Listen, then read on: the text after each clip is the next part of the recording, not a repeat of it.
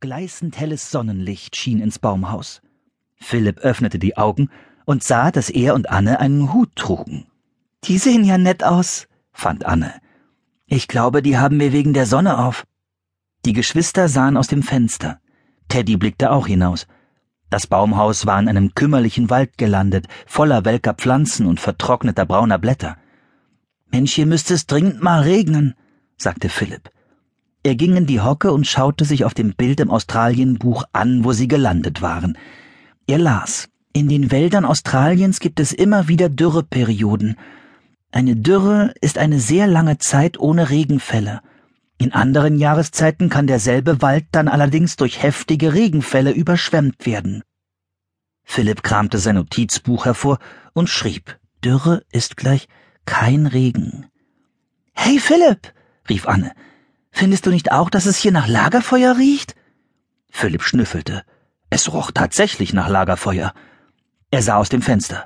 Dünne Rauchwölkchen stiegen über einigen Bäumen in der Ferne auf. Vielleicht zeltet hier jemand, vermutete Philipp. Lass uns mal nachsehen. Philipp steckte sein Notizbuch und das Australienbuch in den Rucksack. Setzt du Teddy auch noch hinein? Philipp hob das kleine Hündchen hoch, packte es in seinen Rucksack und kletterte Anne hinterher. Als die beiden unten angekommen waren, blies der heiße Wind ihnen fast die Hüte vom Kopf. Die Leute, die hier zelten, müssen dort drüben irgendwo sein. Anne deutete auf den Rauch am blauen Himmel. Die Geschwister überquerten die brennend heiße Lichtung. Sie gingen vorüber an welken Büschen und dürren Bäumen. Eidechsen huschten über die trockene, rissige Erde. bellte Teddy in Philipps Rucksack. Irre! staunte Philipp. Ein paar riesige Vögel, das sehr seltsam aussah, stolzierte aus dem Gebüsch. Die beiden waren größer als Philipp, hatten einen kräftigen Körper, lange dünne Beine und einen langen dünnen Hals. Wer seid ihr denn? fragte Anne das seltsame Vogelpaar. Philipp machte seinen Rucksack auf und zog das Australienbuch hervor. Dann fand er ein Bild dieser Vögel. Das sind Emus, verkündete er und las laut vor. Der Emu ist ein großer Vogel, der nicht fliegen kann. Dafür kann er sehr schnell rennen, bis zu 50 Kilometer in der Stunde. Irre, das ist ja tierisch schnell, staunte Anne. Teddy sprang aus Philipps Rucksack und bellte die beiden seltsamen Vögel an.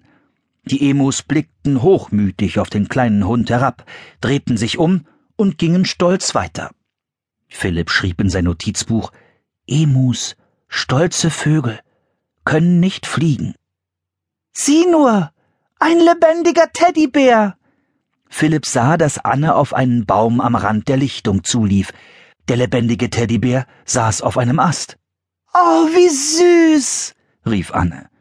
Das Tier schlief tief und fest. Es hatte große, runde Ohren, eine schwarze Nase und ein weiches Fell. An den Pfoten hatte es lange, gebogene Krallen. Das ist ein Koalabär, sagte Philipp sofort.